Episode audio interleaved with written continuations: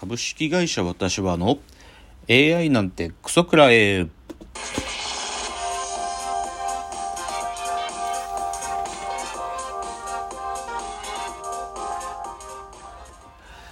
群馬が生んだ怪談時株式会社私は社長の竹之内です、えー、この番組は大喜利 AI を開発する株式会社私は社長の竹之内が AI のことなんかお構いなしに大好きなサブカルチャーについてサブカルリテラシーの低い社員に丁寧にレクチャー言い換えれば無理やり話し相手になってもらう番組です。ということで今日は第191回の放送なんですけどもえー、っと先週ちょっと私が体調を崩していましてえー、本当に先週火曜日からまあ厳密に言えば土曜日ぐらいまで引きずるなかなかって感じできつくてまあでもおかげさまで回復しまして今週はあの普通に過ごしていてでちょっと明日木曜日が取れないので今日収録。水曜日ですね。11月23日祝日の、えー、水曜日の朝に今収録しておるんですけれども。まあおかげさまで具合悪い間はま外に出られなかったんですけども。あのまあありがたい世の中でウーバーウーバーイーツが発達しているので食べ物や何やらは全部家の前までドラッグストアのものも運んでくれるのでまあまあそういうのがある町に住んでてよかったなということを実感した週だったわけですけども。で今週ちょっと深谷さんがですねあの深谷さんの方は具合が悪いわけじゃないんですけどちょっと深谷さんがちょっといろいろやってることがあって今週時間が合わないので今週は私一人でお送りします。ということであのいつもみたいにちょっとコーナーとなんかいつもはですねコーナーをまあ、規約の深谷さんにも分かってもらうために毎回なんかまあトピックを考えてで一つの話するんですけどまああんまり今日そういう工夫もしなくてもいいかっていうので今日ちょっとオムニバスでですね喋りたい話をですね4つぐらいのトピックを話すっていう回にしたいと思います。なので冒頭いつもやってる今週のラジオエンタメライフやなんかそういうものとかをなしにしてもういきなりコーナーというよりかは今日話したい4つのトピックいきなりいきたいと思います。じゃあですね1つ目のトピックがですね富樫義弘先生の話をしたいと思います。まあ、悠々白書やハンターハンターの作者、富樫義弘先生が、まあ、これ、10月ぐらいからやってるんだと思うんですけど、富樫義弘展というのを、まあ今、六本木のあの森ビルの中にあるアートギャラリーですよね。あそこでやってて、で、ぶっちゃけ別に僕は、まあ、悠々白書とかね、レベル E とか、まあ、ハンターハンターの原画とかをね、まあ、多分展示してるやつなんだろうなと思って、まあ、別に原画を見たいわけでもないからなとか思って見くびってて見に行く気もなかったんですよ。ただ先週ちょっとその週末にあのツイッターでなんか富樫義弘展がでなんか今まで公開されてなかった資料が公開されてると。でしかもそれは富樫先生の設定資料のメモなんだっていう話が出てきてえっと思ってちょっと調べたんですよ。そしたらどうやら「ハンターハンターの」まあ、技の最重要な概念である念ですね念念能力その念能力の設定資料っていうのを富樫先生のメモから、まあ、そのメモをきれいに清書する形で作られた資料が展示されてるっていうんですよ。でええー、と思ってでですね具体的にどういうことかってこれ実はですね ちょっとツイッターとかあのブログで書いちゃってる人とかも一部いて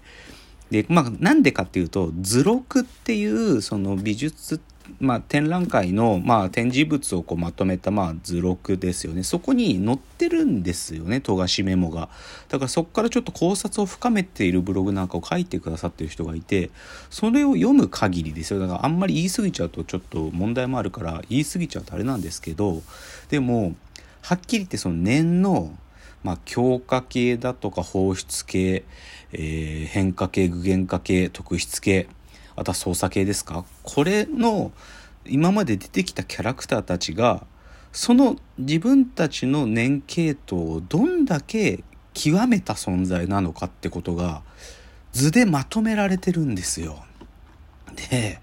これはすごいですよ。あの、ちょっと僕はもう正直言って驚いて、だから念の、ある意味、属性、自分の念能力の属性の、その習熟度みたいなものが、なんか、こう同心円の形でその極みの状態一番上の状態を極みと富樫先生はメモ書いてあるんででその次が天賦また多分天から与えられた能力的なものなんでしょうね。でその次が優秀の週でで最後は優れている程度っていうのでこの極み天賦週優っていう4段階にやってでそれぞれのキャラがどのレベルにあるかってことがまとまってるんですよ。で、これを見ると、ちょっと意外なことが結構あるんですよね。あんま言っちゃうとあれなんですけど、わかりやすく、これ絶対そうでしょって思うのは、まあ、ネテロ会長は当然極めてるレベルなんだから極みなんだけど、ある能力者の、ある具現化系の能力者で、え、こいつ極みのレベルなのとか、もしくは、あのグリードアイランド編に出てきたこいつ、え、実は念能力者としてそのそのレベルだったのみたいなやつとか意外にいて結構驚くんですよ。で正直僕だからさっきのこの富樫義弘展見に行く気はなかったんですけど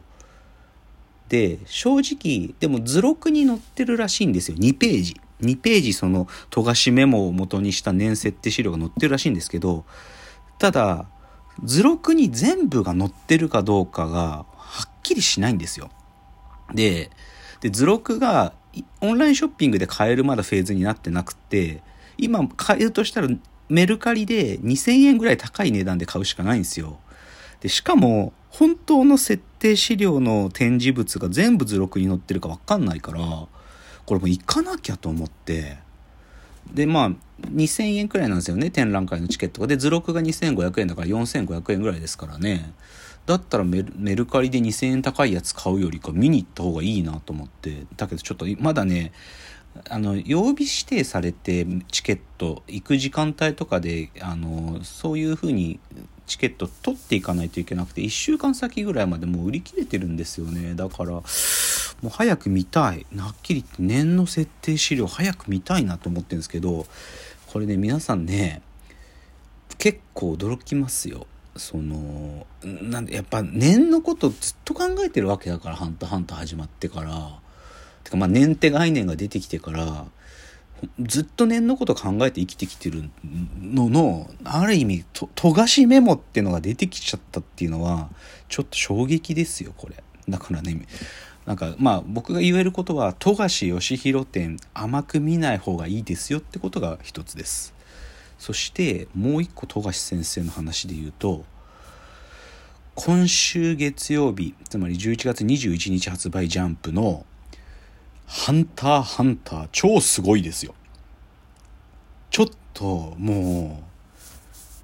う上がりすぎてちょっと自分を抑えられなかったですねでどういうことかっていうとまあ正直「ハンターハンター」は富樫先生の体調の問題がまあ、つどつどまあどうしてもあるので、救済期間があって、連載再開、救済期間、連載再開は繰り返しすんです。これは仕方ないんです。ただ、連載再開の時は、新しい単行本の発売とともに、